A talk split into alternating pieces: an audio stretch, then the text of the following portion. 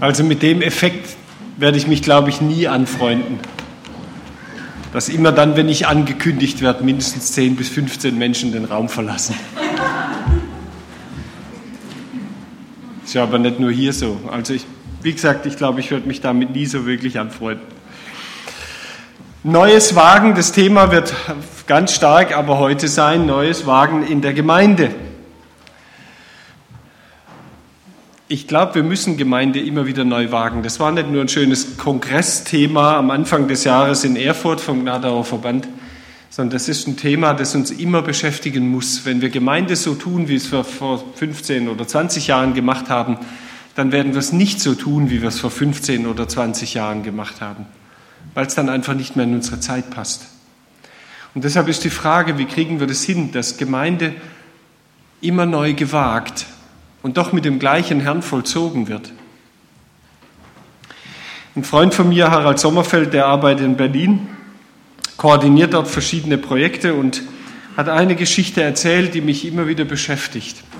In Neukölln, einem Stadtteil von Berlin, gibt es, ein, gibt es zwei Straßenzüge, die von, ich sage es mal einfach so, Menschen mit einem bestimmten Migrationshintergrund bewohnt waren. Und vor drei Jahren hat die Polizei in diesen Straßenzügen aufgegeben, selbst mit gepanzerten Fahrzeugen hineinzufahren. Das waren autonome Zonen geworden, eigentlich wie eine Insellösung in unserem Land, zu dem nicht einmal die Polizei unter eigenem Polizeischutz letztlich Zutritt hatte. Und da gab es junge Christen, die haben gesagt, das kann doch nicht sein. Gott ist auch der Herr in diesen zwei Straßenzügen. Er ist nicht nur der Herr im Himmel, sondern der Herr auf Erden. Und wenn wir bitten, Herr, dein Wille geschehe wie im Himmel so auf Erden, dann muss doch da etwas sein, was uns dahin bringt und wie wir, diese, wie wir eine Brücke schlagen können dort hinein. Und diese jungen Christen haben gebetet und sie haben gebetet um eine offene Tür. Und das ist ein Problem, wenn man Gott manchmal so Dinge bittet, dass er es dann auch erhört.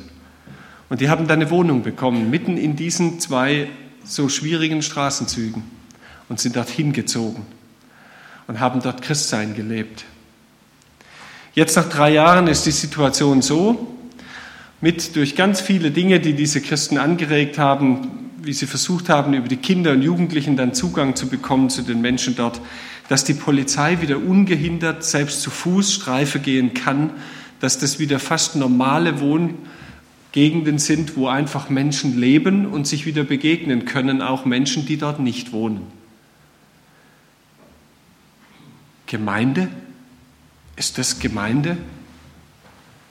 Oder ist das Gemeinde, was wir so im Kopf haben? Gemeinde ist doch, wenn wir Sonntagmorgen um 11 Uhr hierher kommen, uns an einem bestimmten irgendwie geistlichen Ort versammeln und dort irgendwelche guten Worte von Gott hören.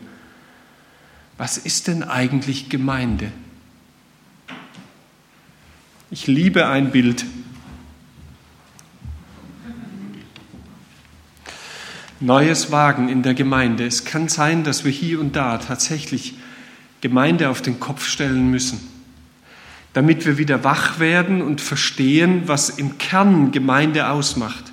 Denn Gemeinde ist nicht das, woran wir uns vom Stil dessen, wie wir es leben, gewöhnt haben. Vielleicht kommen wir heute dem Kern von Gemeinde etwas näher.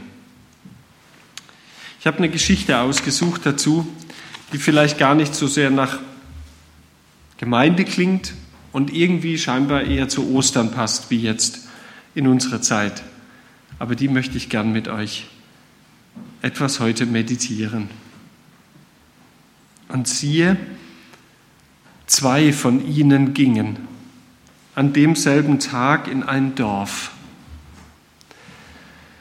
Das war von Jerusalem etwa zwei Wegstunden entfernt dessen Name ist Emmaus. Ich weiß gar nicht, so ein Dorf gibt es hier in der Gegend nicht, oder? Emmaus wäre nämlich ein, so wie Mauren vielleicht. Also wer Mauren kennt, der kann sowas sich vorstellen. Das war ein Weiler mit drei, vier Häusern. Das war's. Wie lange läuft man nach Mauren von hier? Zwei Stunden. Da ist der erfahrene Fußgänger. Also, ihr könnt es euch vorstellen, wenn er von hier nach Mauren läuft. Das ist der Weg, um den geht's. So ein Kaff als Ziel. Biergarten gab es dort nicht, aber was anderes. Und sie redeten miteinander von all diesen Geschichten. Und es geschah, als sie so redeten und sich miteinander besprachen. Da nahte sich Jesus selbst und ging mit ihnen. Aber ihre Augen wurden gehalten, dass sie ihn nicht erkannten. Er sprach aber zu ihnen, was sind das für Dinge, die ihr miteinander verhandelt unterwegs? Da blieben sie traurig stehen. Und der eine mit Namen Kleopas antwortete und sprach zu ihm, bist du der Einzige unter den Fremden in Jerusalem, der nicht weiß, was in diesen Tagen dort geschehen ist? Und er sprach zu ihnen, was denn? Sie aber sprachen zu ihm, das mit Jesus von Nazareth, der ein Prophet war, mächtig in Taten und Worten vor Gott und allem Volk, wie ihn unsere hohen Priester und Oberen zur Todesstrafe überantwortet und gekreuzigt haben. Wir aber hofften, er sei es, der Israel erlösen werde. Und über das alles ist heute der dritte Tag, dass dies geschehen ist. Auch haben uns erschreckt ein paar Frauen aus unserer Mitte, die sind früh bei dem Grab gewesen, haben seinen Leib nicht gefunden, kommen und sagen, sie haben eine Erscheinung von Engeln gesehen, die sagen, er lebe. Einige von uns gingen hin zum Grab und fanden es so, wie die Frauen sagten, aber ihn sahen sie nicht. Und er sprach zu ihnen, O ihr Toren, zuträgen Herzens, all dem zu glauben, was die Propheten geredet haben. Musste nicht Christus dies erleiden und in seine Herrlichkeit eingehen? Und er fing an bei Mose und allen Propheten und legte ihnen aus, was in der ganzen Schrift von ihm gesagt war. Und sie kamen nahe an das Dorf, wo sie hingingen, und er stellte sich, als wollte er weitergehen.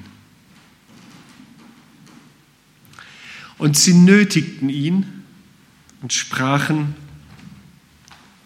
bleibe bei uns denn es will Abend werden und der Tag hat sich geneigt. Und er ging hinein, bei ihnen zu bleiben. Und es geschah, als er mit ihnen zu Tisch saß, nahm er das Brot, dankte, brach's und gab's ihnen. Da wurden ihre Augen geöffnet und sie erkannten ihn und er verschwand vor ihnen. Und sie sprachen untereinander, brannte nicht unser Herz in uns, als er mit uns redete auf dem Weg und uns die Schrift öffnete? Und sie standen auf zu derselben Stunde, kehrten zurück nach Jerusalem und fanden die Elf versammelt und die bei ihnen waren, die sprachen, der Herr ist wahrhaftig auferstanden und Simon erschienen. Und sie erzählten ihnen, was auf dem Weg geschehen war. Und wie er von ihnen erkannt wurde, als er das Brot brach. Als sie aber davon redeten, da trat er selbst, Jesus, mitten unter sie und sprach zu ihnen, Shalom Alechem. Heil Gottes sei mit euch. Sein Heil soll sich jetzt unter euch ausbreiten. Das war sein Gruß.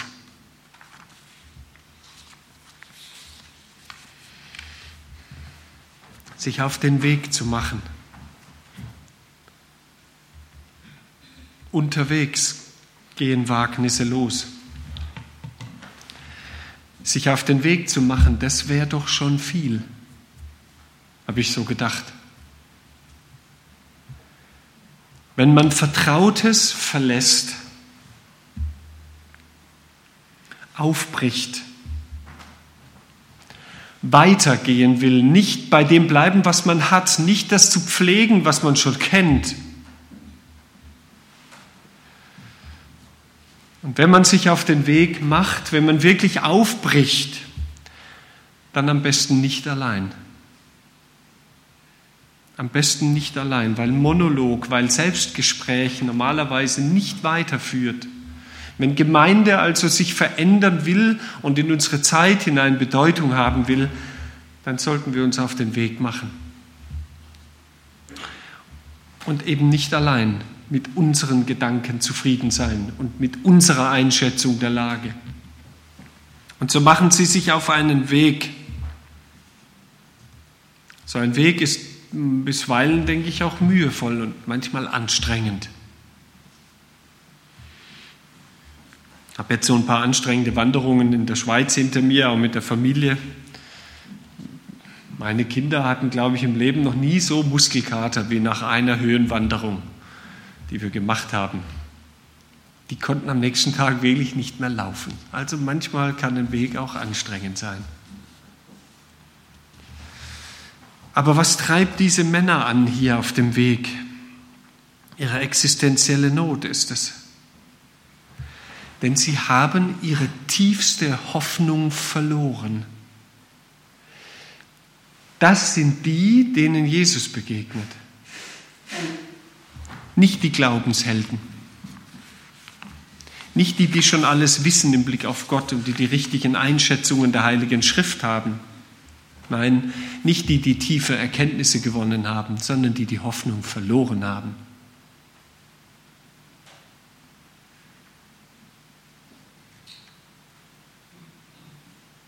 Wir aber hofften, er sei der Erlöser Israels. Hunderte solcher Messias-Hoffnungen sind enttäuscht worden. Wir haben heute viele schriftliche Berichte darüber, wie schon im Jahr 140 vor Christus etwa beginnend bis in das Jahr etwa 90 nach Christus in Israel ein Messias nach dem anderen gefeiert wurde, der den endgültigen Triumph über den Feind Gottes und die Herrschaft Gottes ausgerufen hat im Land und dann doch wieder gescheitert ist. Diese Messias-Hoffnung bis hin zu gewaltsamen Aufständen verbunden mit den Anhängern dieser Messiasse, die waren Tagesordnung in Israel. Das war nichts Neues. Und nun war wieder so einer, so ein hoffnungsvoller Messias aufgetaucht. Und wieder war die Hoffnung Israels auf die endgültige Herrschaft Gottes, auf das endgültige Exil, auf das Ende der babylonischen Gefangenschaft, endlich da und wieder zerbrochen. Hoffnung weg. Unsere Hoffnung ist zerstört. Wie wir uns vielleicht Gemeinde vorstellen, was wir gehofft hatten, wohin sich die Gemeinschaft in Sindelfingen so entwickeln könnte. Es kann sein, auch diese Hoffnungen sind zerstört. Es kann sein, dass unsere Hoffnung im Blick auf Gott in konkreten Lebenssituationen zerstört ist. Da beten wir mit unserer Mutter, dass ihr Gehör erhalten bleibt und innerhalb von sechs Wochen wird sie taub und hört nichts mehr. Und wie gern hat sie geredet und Gespräche geführt. Und jetzt hört sie keine Töne mehr, nichts. Hoffnung zerstört.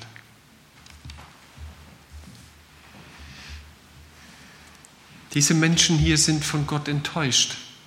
Sie hatten gehofft, dass Gott etwas tut. Das ist der innere Weg, den sie gehen.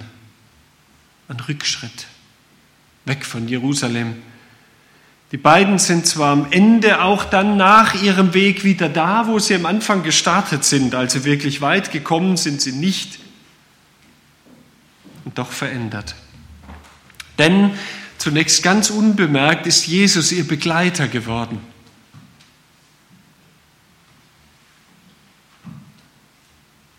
Wie viel Hoffnung steckt in diesen Worten? und er selbst ging mit ihnen. Sie sehen ihn nicht, sie erkennen ihn nicht. Im Gegenteil, sie meinen, sie müssen diesem Unbekannten erstmal was von Jesus erzählen und von den Geschichten rund um ihn. Wie muss das wohl für Jesus gewirkt haben, als die ihm Geschichten über ihn erzählt haben? Vielleicht ist das sogar die häufigste Situation, wie Gemeinde heute auch neu gewagt wird, dass er schon lange mitgeht und wir ihn gar nicht bemerken. Wir haben oft den Eindruck, das ist vielleicht sogar gar nicht geistlich. Er ist ja gar nicht dabei, es hat ja mit Gott gar nichts zu tun, weil wir ihn, wie die Jünger damals, nicht sehen. Mitten im Fragen, im Suchen, im Gehen ist er schon lange da, inkognito. Nicht erst, wenn Ergebnisse vorliegen, wenn fertige Konzepte da sind, wenn befriedigende Antworten gefunden sind. Sie erzählen sich Geschichten, Stories. Sie tragen dem Mitläufer ihre Enttäuschung vor. Wir dachten, wir hätten die Lösung, Erlösung gefunden. Wir dachten, wir hätten gefunden.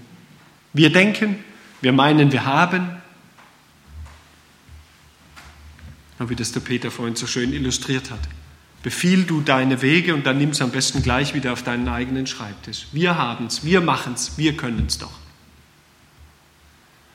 Aber wir haben uns getäuscht. Und schon im Erzählen verändert sich etwas.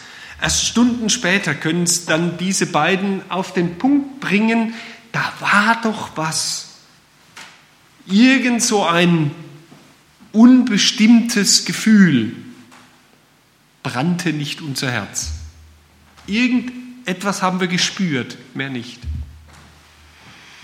Und vielleicht ist es wichtig und nicht nur für die Frauen unter uns, gerade diesem Bauchgefühl, diesem, was man manchmal vielleicht spürt, Bedeutung beizumessen. Weil es vielleicht manchmal die erste Ahnung ist, dass er da ist. Sie haben ein Gefühl geweckter Leidenschaft gespürt. Und dann essen sie gemeinsam, sie laden den Gast ein, sind offen und Jesus spricht das Tischgebet. Er betet, nicht die Jünger. Das Brotbrechen ist das Tischgebet des Hausvaters. Das alles ist sehr bewegt und bewegend. Vieles ist im Fluss. Es ist ein Weg, es ist ein Wagnis. Und doch treten die Jünger auf der Stelle. Obwohl sie laufen, kommen sie nicht wirklich vorwärts. Sie sind blind, obwohl sie vieles sehen und Gott sogar live erleben. Was hätten wir vielleicht schon drum gegeben? Jesus würde mit uns mal nach Mauren wandern, oder? Wirklich, mit uns. Bloß blöd, wenn man erst in Mauren merkt, dass er es war, wenn er schon wieder weg ist. Und dann fangen diese Jünger sogar an, Gott zu belehren. Sie versuchen, Jesus Unwissen zu unterstellen und erklären ihm erstmal, wie die Dinge stehen. Kann das sein, dass wir manchmal auch besser Bescheid wissen, wie Gott, wie Gemeinde heute zu gehen hätte? Dass wir genau unsere Vorstellungen haben, wie wir es uns vorstellen und das dann Gott auch erklären. Und bitte, keine Änderung.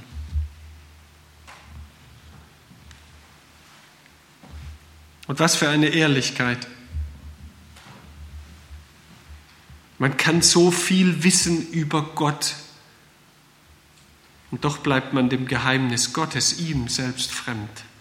Und diese Ehrlichkeit, dass diese beiden Jünger, nämlich Kleopas und der andere, der Namenlose, selbst später genau darüber berichten, was für eine peinliche Geschichte sich da zugetragen hat. Denn wer sonst hätte uns diese Geschichte später überliefern sollen? Sie sind ehrlich. Selbstironie? Es ist gut, glaube ich, wenn wir Neues wagen wollen für uns selbst und als Gemeinde, wenn wir diese Dinge mitnehmen. Da ist Ohnmacht, da ist Distanz zu Gott, da ist Bescheidenheit, Ehrlichkeit und Selbstironie. Vielleicht sind diese Bestandteile Höchst geistlich und enorm wichtig. Und dann etwas sehr Tröstliches auch für mich, dass Jesus mit seinem Unterricht total eine Pleite erlebt. Sein Unterricht geht schief. Wie viele Jahre waren diese wohl mit im erweiterten Jüngerkreis bei seinen bewegenden Worten und Taten? Wenn Jesus Menschen berührt und verändert hat, haben sie ja selber gesagt, ein starker Prophet, der in Worten und Taten Großes bewirkt hat. Wie oft haben Sie wohl die Leidens- und Sterbensankündigung und die Ankündigung der Auferstehung gehört? Bei Lukas wissen wir, mindestens viermal hat Jesus den Jüngern klar gesagt, also wir gehen jetzt nach Jerusalem, dort werde ich leiden und sterben und auferstehen. Viermal. Und jetzt wieder Unterricht, den ganzen Hinweg. Stellen wir uns mal vor, von so, Stadtgrenze Sindelfingen bis Mauren. Und dann steht hier, von Mose geht's los bis zu den Propheten. Das ganze Alte Testament durchackern, das war harter Unterricht. Fast zwei Stunden erklärt Jesus diese Dinge und das Ergebnis? Sehr ernüchternd, oder? Das Ergebnis ist ein unbestimmtes Gefühl, eine bestimmte Ahnung. Mehr kommt dabei nicht heraus bei Ihnen. Von was eigentlich? Von was haben Sie eine Ahnung? Wissen, noch einmal, Wissen, viel Wissen über Gott hilft wenig weiter, nützt gar nichts vielleicht sogar. Selbst Jesu eigener Unterricht stößt hier an Grenzen. Das scheint also nicht der Kern von Gemeinde zu sein, dass wir viel oder gar das Richtige über Gott wissen, wer auch immer weiß, was das Richtige über Gott ist. Er schützt vor Torheit, vor Irrwegen und katastrophalen Sackgassen nicht. Es braucht die Beachtung der zweiten Seite der Medaille, die uns hier so intensiv vor Augen geführt wird. Diese ganz andere Art, die Seite nämlich der Empfänger der Botschaft, die menschliche Seite. Allein das mit ihm geteilte Leben, ob nun bewusst oder gar nicht bewusst, verändert diese Welt. Nur wo er selbst auftaucht, beginnt der Nebel sich zu lichten, wird Verworrenes klar, finden die Jünger Orientierung, ihre Augen gehen auf, sie können sehen, klar sehen, schmecken und sehen, nicht hören und verstehen. So erkennt man Gott. So finden wir die Spur Gottes heute in dieser Welt. Ach ja, nee, Gottesdienst war das nicht und eine offizielle Abendmahlsfeier sowieso nicht. Das war ein Privathaus und da waren zwei und Jesus mitten unter ihnen, mehr nicht. Gemeinde.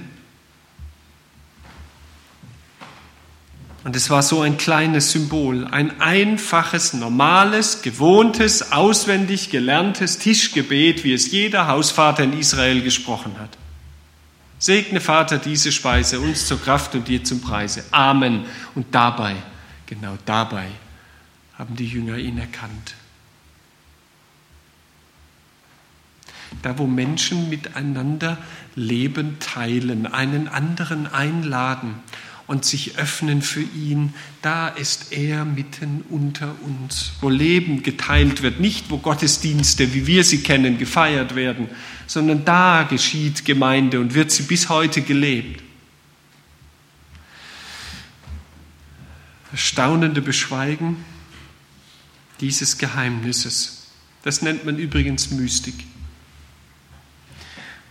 Karl Rahner, einer der großen katholischen Theologen des letzten Jahrhunderts, hat gesagt, die Kirche der Zukunft wird eine mystische Kirche sein oder sie wird keine Zukunft haben. Und Mystik versteht er eben so. Mystik ist das schweigende Bestaunen des Geheimnisses Gottes. Da geschieht etwas. Etwas, was wir nur erbitten können, dass er sich doch zeigen möge. Unter allem Mühen und Versagen, unter allem Scheitern eigener Entwürfe und Gottesvorstellungen, dass er sich trotz alledem zeigen möge. Und schweigend sitzen die am Ende da, gucken sich an. Wisst ihr, was das Schwierige und das Blöde an dieser Geschichte ist? Dann, wenn man Jesus erkennt, ist er schon wieder weg. Genau in dem Moment der größten Gotteserkenntnis ist er weg. Als sie ihn sahen, das ist doch Jesus, war er weg.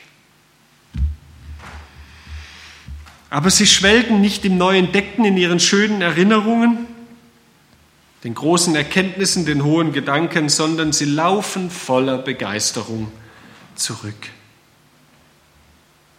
zu den anderen. Und sie teilen ihre, nein, nicht ihr Wissen, nicht ihre Erkenntnis, sondern ihre Erfahrung, die sie mit Jesus gemacht haben. Sie sind Zeugen und bewirken so Veränderung. Sie haben Jesu Kommen und Gehen nicht bemerkt. Das sollte auch uns bescheiden machen. Wenn wir im Blick auf Menschen oder im Blick auf Gemeinde Beurteilungen abgeben, ob das in Gottes Willen ist oder nicht. Weder in unserer Erfahrung noch in unsere Systeme und Abläufe, in unsere Gottesdienste oder sonstigen Gemeindeideen können wir ihn einfangen, festhalten oder einsperren. Er ist und bleibt frei. Er kommt und geht, wann er will. Und jetzt sind sie mitten im Leben, gehen zurück zu den Jüngern, sie erzählen und erinnern sich. Und da ist er dann schon wieder da. Einfach so und plötzlich. Und was kann uns Größeres begegnen und geschehen wie dieses? So wie es die Christen in Neukölln erlebt haben, dass mitten in so einer ganz einfach schäbigen Mietwohnung sie plötzlich diese Stimme Gottes deutlich, deutlich hören. Shalom Alechem. Das Heil Gottes kehrt nun hier ein. Was kann uns Größeres geschehen? Aber dazu müssen wir uns auf den Weg machen. Ich würde gerne noch beten, wer möglich hat, kann aufstehen dazu.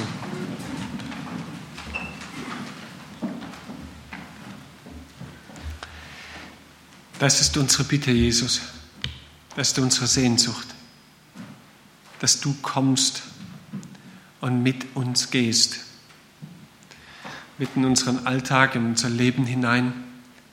Und dass wir da, wo wir zu zweit oder zu dritt in so kleinen Gruppen hingestellt sind, mitten im Leben, mit dir unterwegs sind und eben nicht alleine. Es sind so viele Herausforderungen heute. So viel von traditionellem Christentum ist erschüttert und in Frage gestellt, auch in unserem Land.